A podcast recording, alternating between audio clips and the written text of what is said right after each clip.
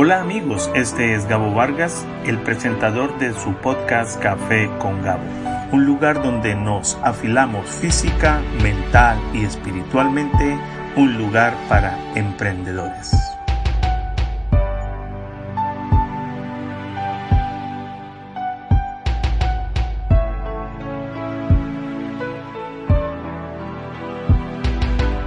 Estoy aquí en Café con Gabo, otro podcast que estamos haciendo para que tú, querido emprendedor, puedas eh, sentir y apreciar eh, lo que las otras personas, quizás de tu edad, con algunas eh, limitaciones económicas o quizás de tu mismo país, de tu mismo idioma o por lo menos generación la cual te identificas, pues puedas emprender tu idea, la idea que tienes ahí en tu corazón, en tu mente, estoy seguro que Dios ha puesto en tu vida.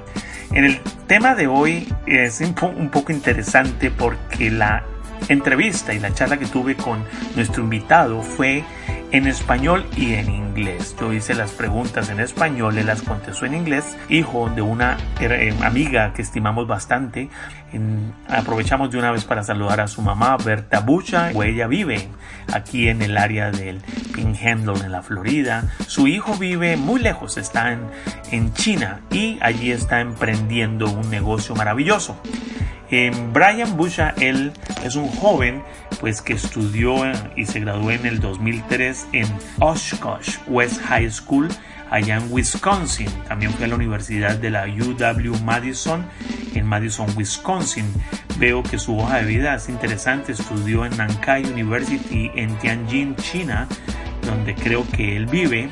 Estoy seguro que es cerquita de ahí, si no es ahí mismo y también en la Universidad de Wisconsin of Wisconsin en Madison, Madison o Madison, Wisconsin. Así que el tema de hoy es muy eh, entretenido y tuve la oportunidad pues de acompañarlo en algunas eh, ocasiones durante su visita a su querida mamá y, también pues eh, tuve la bendición y la oportunidad de entrevistarlo en el poco tiempo que él le quedó.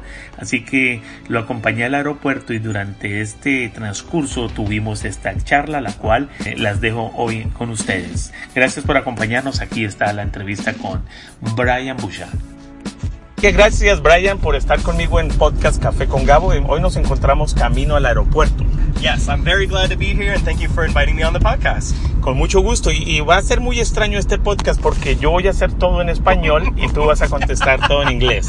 I think people will be able to follow along though, so it should be okay. Should be okay. Uh, ¿Por qué? Eh, ¿Cuál es eh, tu idioma eh, primario? I I am a primarily English speaking person, so yeah.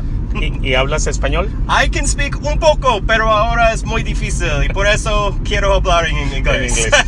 eh, bueno, tengo entendido que vives eh, fuera de Estados Unidos, ¿cierto? Pero eh, tu mamá y tu familia, tu, digo, tus padres, ¿de dónde eran o son? So my mom is from El Salvador and then my dad is from uh, Wisconsin. Ok, están vivos. Mm -hmm. And they are both alive to this day. Knock on wood. Excelente, o sea que eh, tienes eh, sangre latina. Yes, I am a biracial person, half Hispanic, half white. eh, tengo un amigo que él dice que su caparazón es americano y su estómago latino.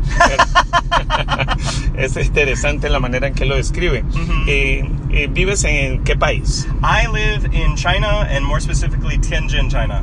Wow, eso suena bien lejitos de aquí. It is not very close. ¿Y, ¿Y, qué te llevó allí? Uh, originally, I had an opportunity through my university. I went to the University of Wisconsin Madison, and they had a summer program in Tianjin.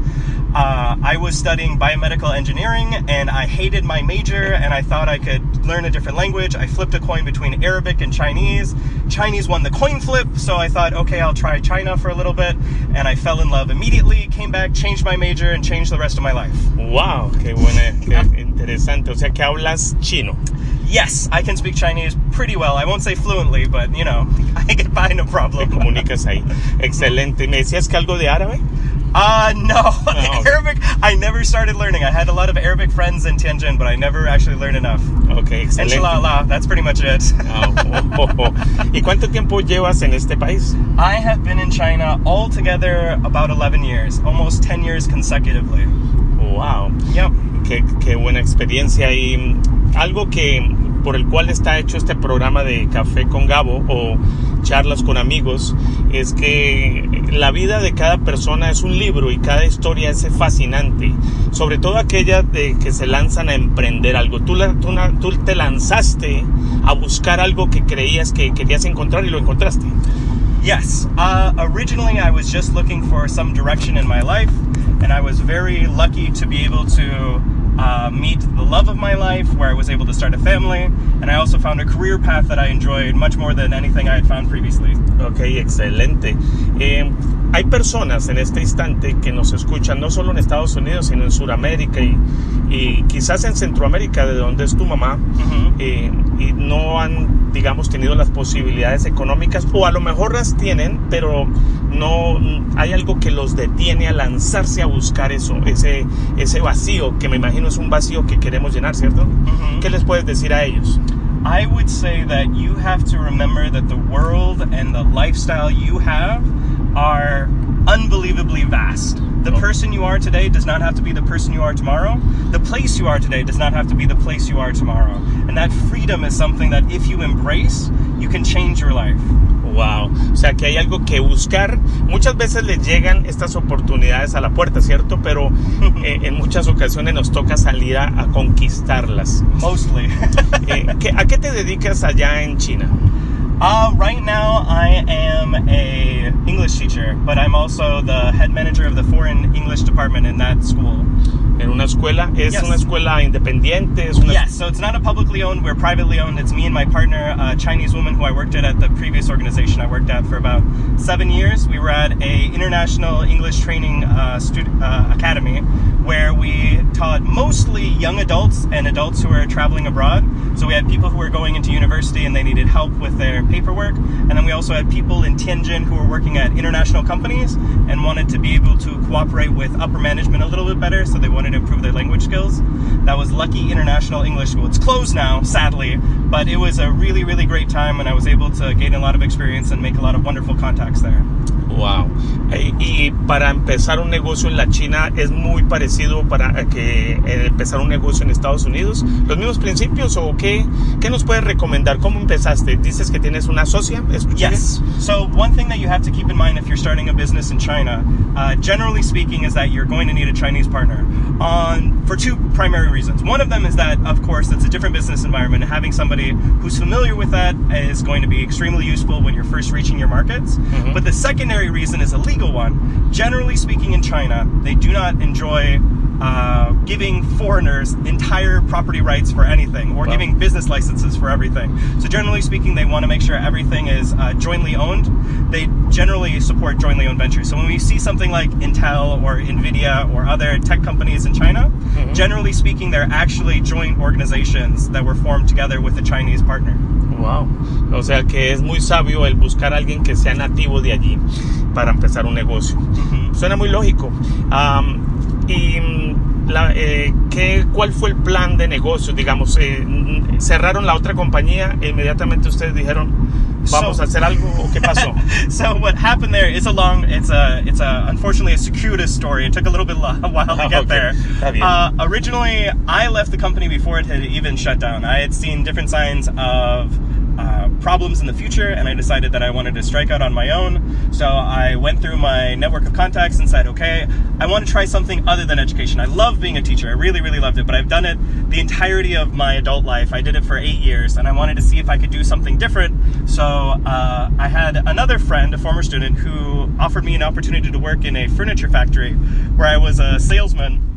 I worked there for two years doing international business, and although I learned a lot, like I learned tons about how factories work, how sales work, how to deal with people, how contracts work, uh, how different shipping ways Wow. work, all these different things I had to learn because I have no background in business. I learned a lot, and I found out I hated it. I absolutely despised all of it, and it's not necessarily the dealing with people part, but for me, the value of life and my job is because I felt like I was helping people. And when I was doing furniture, although furniture is incredibly necessary and everybody uses it and it's good to have good quality and to be safe and to offer competitive prices and all that good stuff, that way everybody can win, I did not feel I was involved in that process enough to where I was getting value from it. So I went back to teaching I, I called up my friend, and I uh, she was uh, the HR manager at the old organization, and we had a very good relationship. And we did a lot of corporate clients together, where you go teach at a company and do a training for six months.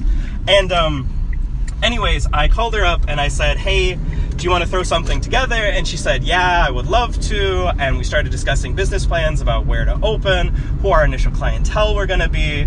And after a couple months of kind of setting up and getting our financing straight, uh, we opened up and we started very small and uh, maybe not technically 100% legally, but over time, uh, we got all our licenses in order. We're getting bigger every year, and uh, now we're in a place where we're hiring other teachers to come on board, and hopefully, we'll be able to get to a 300 square meter location next year. So we'll be in a very sizable location where we can have multiple teachers working full time. So it's growing, it's doing well. It's still a good market in China. Suena excelente y, y esperamos que te vaya muy bien.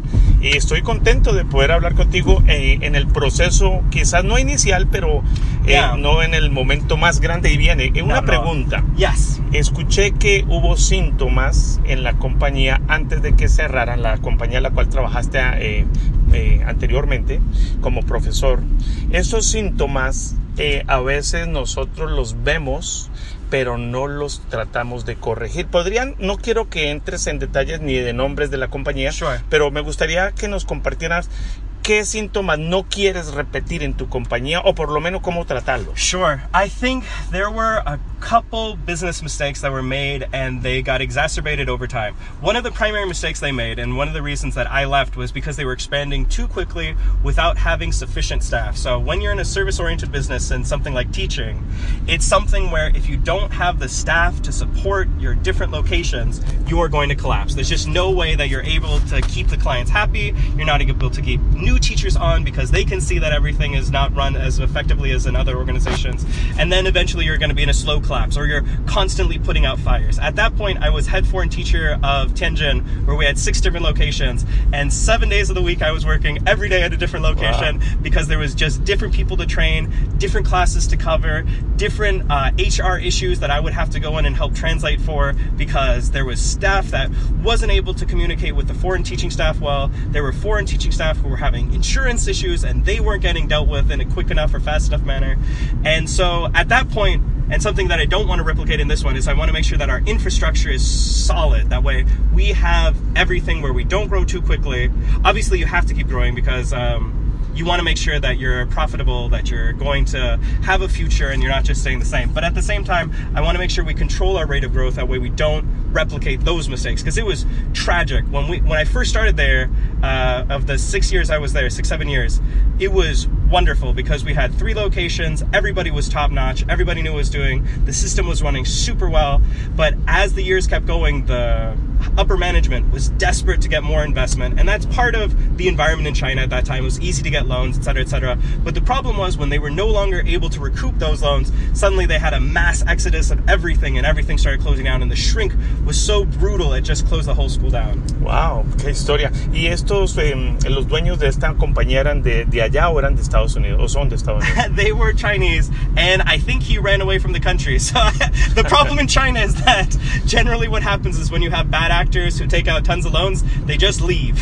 There's not Wow. really a good mechanism in China for chasing people down. If he ever comes back, he's going to be in big trouble. So I assume he's just permanently relocated. A lo mejor en USA. Yeah, could be. I mean, I didn't keep tabs on him. I should have tried to, but Bueno, es, un, es una realidad. En toda organización, ah, leí un libro que decía la autopsia de la organización muerta.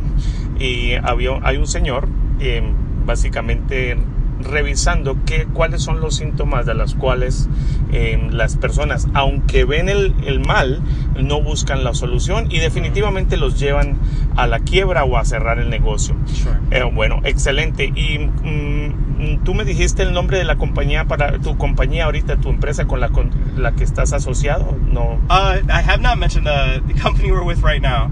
Let me think of the English name. Hold on a second. Ah, ese- ese- dilo, en, dilo en Chinese. Okay, it's uh, Huangdi Guoji Yingyu is the name of the place, but I'm not. Pero es, es un nombre Es el nombre que, ¿cómo se, es un nombre fácil para ellos. I'm sorry. It, it, it, for them, it's a good name. Uh, I'm trying to think of what the English name is. I'm sorry. I can't ¿Y, think ¿y of cómo salió ese nombre? ¿Quién lo puso? Oh, it was a cooperation between uh, my partner and I, and we just wanted to pick something that said something positive about English. So international English is Guoji Yingyu, and then Huangdi is uh, Huangdi is the emperor. So it's called Emperor's International English, but we have a different English name for the life Evergreen. We call it uh, Ever Learning. Ever Learning. Ever Learning is the English name of the school. Excelente. Yeah. ¿Y el inglés es apetecido allá en China? Uh, I'm sorry. Eh, the people trying to learn English. Oh, sure. Sorry, sorry, sorry. Yes. Uh, English is still incredibly hot for two reasons. One of them is that uh, a lot of people generally want to go abroad or they want their children to go abroad for education. So that's one of the primary goals. The secondary goal is that uh, for children, the, it's actually a part of their high school graduation exam. Their college placement exam is what they call it. Okay. Uh, there's a section that's just English. So if their English is of sufficient level and they do well on that part of the test, they can qualify for better schools inside China of itself. So whether you're going abroad or you're staying in China, it's going to be useful. And then long term, there's a lot of international companies that are also in Tianjin that also want to hire people who are bilingual or at least somewhat fluent in English. Excelente. ¿Y qué otro idioma fuera de Chinese y el, y el inglés? O el chino, el inglés. es- There's es- a little bit of Spanish. There's a the, in Tianjin. It's strange. There's quite a bit of German. Not a lot of German, but not compared to English. But there's still a bit of German. Korean and Japanese are huge because they're nearby nations that also have a lot of uh, companies there. Korean schools and Japanese schools are generally for people who come from Korea and China and, or, and Japan who work in China. Uh-huh. The English schools there are more for Chinese people who want to go abroad. So it's a little bit of a different market. Wow, wow. Que hay mm, eh, muchas personas que están buscando moverse para Estados Unidos. Una razón para irnos para China, ¿cuál sería? one of the primary reasons that people want to move abroad is the quality of life, uh, medical insurance, and then also the uh, safety. Now, well, let me qualify what safety means. So, in China, one of the big bogeymans about America is gun violence, where everybody's like, oh, everybody in America has a gun and I'm going to be shot. But on the other hand, in China, there's a lot of issues with regards to pollution. So, air pollution is notorious in China, but some things that are underreported is there's water pollution, there's land pollution. Generally speaking, although it's getting better year on year, and since I've been there, they've already improved a hundredfold. It's still got a long way to go before they can compare it with the United States. So, a lot of people who value their health would like to move to a slightly healthier environment with better air quality control, water quality, land quality. Wow, tremendo. Yeah, yeah. Excelente. Eh, hablando un poquito eh, eh, de la parte personal, ¿eres casado? ¿Tienes Mhm. familia? Yes, I am married. I have two sons. Ok. ¿Y Yep. tu esposa se llama? My wife's name is Anne Busha or Zheng Dingyan. Wow, bonito nombre. Aunque Yes. me imagino es conocido. It, it's a fun name. It's it's funny because uh, she's uh, the third girl. Okay, so uh, in China, the way that they do it is that they have all the people on one side of the family. So, for example, your mother's side of the family, all the aunts, uncles, and cousins. Uh, they'll have all the girls, and they're all called sisters, even though they're technically cousins. So, my wife was the third girl cousin in that family group. So her name literally means like the third. So it's Zheng the third. If you want to think of it that way. Excelente. ¿Y tus hijos se llaman? Uh, Zheng Yi-chun and Zheng Chongyuan. Uh, Okay. Is Brick. We call him Brick Busha. Oh. And then uh, Zheng Chongyuan is my newest son, and he is Carlos Busha. Ok, excelente. ¿Algún día pensaste en tener una familia así variada, como digo? digo, Man. Um, no. I had thought that I was going to go to China and pick up Chinese and then come back and then maybe work in an international uh, engineering organization or a biomedical organization where I was able to travel to China on occasion but mostly be out of uh, America. In fact, it has been that I've relocated to China and occasionally come back to America. So. Ah, sí, qué excelente. Bueno, eh, eh, es interesante la vida cómo, cómo va, Yeah, se va sí, yeah. cómo se va presentando. Eh, uno de los, eh, de los aspectos importantes de una organización es el presupuesto. Tú tienes, haces presupuestos anual, mensual, trimestral. ¿Cómo haces tu presupuesto? El budget. So generally speaking, when we talk about budgeting, we have we break it down every so we do quarterly and annually and also monthly. So we have monthly expenses, which are going to be broken down into more normal stuff like erasers, markers, any office expenses like that, and then salaries. When we talk about quarterly, that's when we're starting to talk about contracts and how we layer that into. That way we can have our income. And then annually is how we're trying to look at our savings and trying to make sure that every year we're growing in the right way, that our accounts are balanced. That way we can hire more people in the following year. Wow, excelente. Veo que. ¿Y qué profesión tiene tu, tu socia? She she has uh, she's about 10 years older than I am. So she's a, a lady about 45 years old. Okay. She has worked for a number of organizations and she has done everything. So everything. she's been HR, sales, management. Uh, she has worked as a teacher previously, but that was a long time ago. She's worked in the government, uh, helping with visa acquisition for foreigners, uh-huh. both business and uh, travel. So she kind of knows a little bit of everything. Wow. She's a jack of all trades. She, she's, she gets around, yeah. Excelente. Una muy buena socia. Escogiste bien. Es importante saber escoger con quién trabajar. ¿Cómo escoges a tus profesores? ¿Les haces un...? Oh, so uh, there's a couple steps of the process. The first one is we get the CV and then we check their background, uh, trying to make sure that we can confirm their education wherever they claim they're from, just to do basic research. Then we do a phone interview or Skype interview, depending on how that works. If they're in China already, it's face to face, but 99% of the time we recruit from abroad. So then it's a basic Skype interview. At that point, uh, we ask for a lesson plan. Then we do a second interview where we go a little bit longer into different teaching strategies to see what kind of how they respond to problems or what kind of methods they would use in different situations. And then uh, at that point, we can send them a contract, get a visa, we bring them over for a year. If the law, uh, right now we have no teachers other than myself who have taught for more than a year. Wow. But the idea is that hopefully, if we can find people who are willing to sign on, there's one person I would really love to sign on this year. But anyways, if we could get her to sign long term, where we could do a two or three year contract, that would be excellent because then we can do a graduated path for her to increase her salary, show her a little bit long term stability. That would be the ideal path. Mm, wow. Crecen todos, es decir, hay una buena oportunidad yes. de trabajo para todos y crece. Excelente. Muchas veces eh, mi mentalidad es de lanzarme a hacerlo porque tengo, sure. pero eh, a veces no soy muy bueno.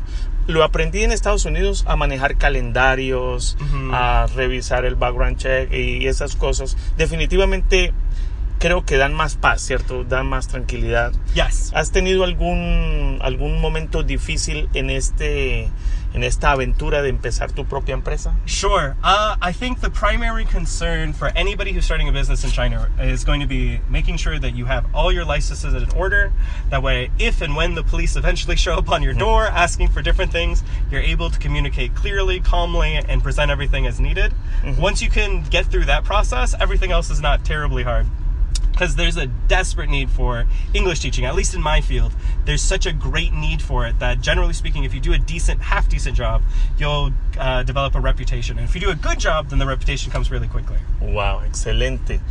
Eh, así que eh, estás buscando empleados. A ver, ¿qué? otra pregunta que me surge en este momento es, eh, ¿piensas volver a Estados Unidos o decides eh, o estás That's a question that I bring up to my wife fairly consistently now that we have children. Prior to children, I didn't really mind. I mean, any place you live, as long as you have people who you love and a stable Mhm. job, it's pretty okay, right? But once I have kids, I would prefer to bring my children over for high school. The reason is because Chinese high schools are notorious for being a bit of a meat grinder. They start. Um, I wouldn't say abandoning their studies, but their their study methodology changes a lot towards memorization, just that way they can pass the college entrance exam. And I would prefer my children to not have to go through that difficult period of time and also experience what education in America would be like, because I think high school offers Americans a lot of different opportunities that maybe they don't see as clearly because there's not enough things to compare against. But something where they would have extracurricular activities. They could do sports, they could do instruments, they could do different things that in China would be a little bit more difficult to execute well. Wow.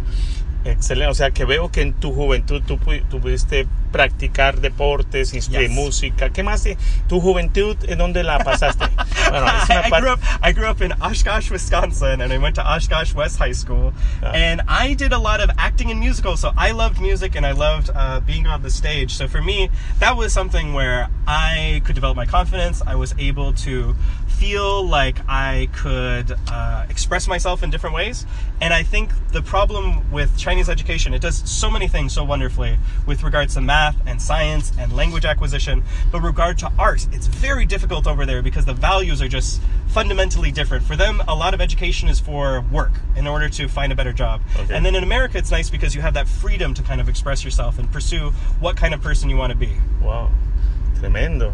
Y, bueno, yo creo que llegamos al aeropuerto. Eh, te voy a, acompañar al counter, pero me gustaría que cerraras, eh, eh, por ejemplo, con una palabra de aliento para alguien que le gusta viajar pero ha tenido temor de hacerlo, para alguien que quiere emprender una empresa pero no se ha lanzado a hacerlo. ¿Cuál sería, digamos, algún consejo? A veces dar consejos es fácil, ¿no? Uno dice, vamos, hazlo, pero Sure. un- eh, algo... I would say, I mean, I'll give a platitude and I'll give a more specific piece of advice. My platitude is this everybody is scared by change, but anybody can overcome that fear and they can change themselves and their future. I feel like that's a fundamental thing that it's difficult to overcome because you feel like you have responsibilities, you have these chains of different things weighing you down. Whether it's uh, you feel that you are stranded by your language or your education or your background or other things, you are not. There is nothing physically tying you down to where you are. So if you do not like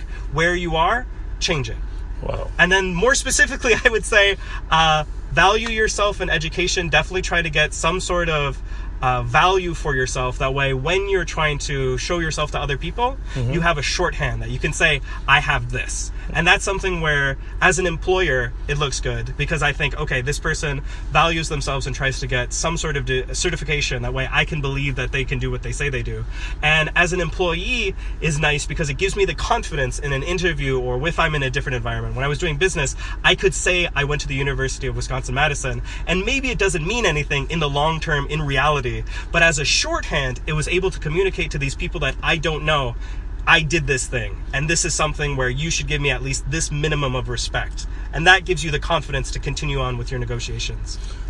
Excelente, me encanta y gracias por ese consejo. Eh, creo que es muy importante realmente eh, el educarse a uno o buscar un medio de, de conocimiento, ya sea formal o informal. Yes. Es importantísimo, sobre todo esto, lo que acabas de decir.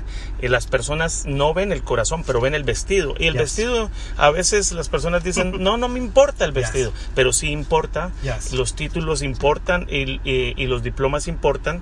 No que nos den el valor a nuestra vida, pero sí podemos decirle a las personas, hemos pasado cinco años, ocho años, diez años Yep. investigando y eso es, es disciplina Yes. disciplina. Pero bueno, eh, me- eh, en el camino antes de comenzar este, esta conversación me comentabas que tu apellido es Bush. yes. Puedes dar, eh, podrías, por ejemplo, si yo te estuviera entrevistando hoy y te digo quién eres, ¿qué puedes decir? Yo soy.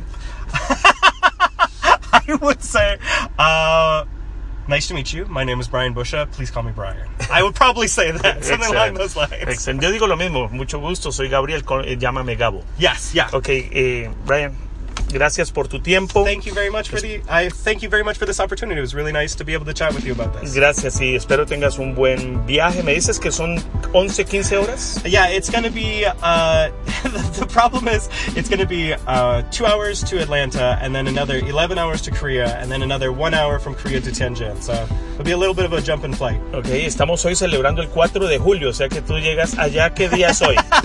so it is Thursday the fourth. I will be arriving in Tianjin 10 a.m. July the sixth, Saturday the sixth. bueno, buen viaje, Brian. Dios lo bendiga. Thank you very much. Gracias por tu tiempo. Gracias amigos por acompañarnos en este podcast que fue grabado en julio. Eh, Brian llegó bien a China, está junto a su familia. Tuve la oportunidad de verle en un video hace unos días. Así que espero hayan disfrutado este tiempo en Café con Gabo, un lugar donde nos afilamos física, mental y espiritualmente, un lugar para emprendedores. Que tengan un buen día.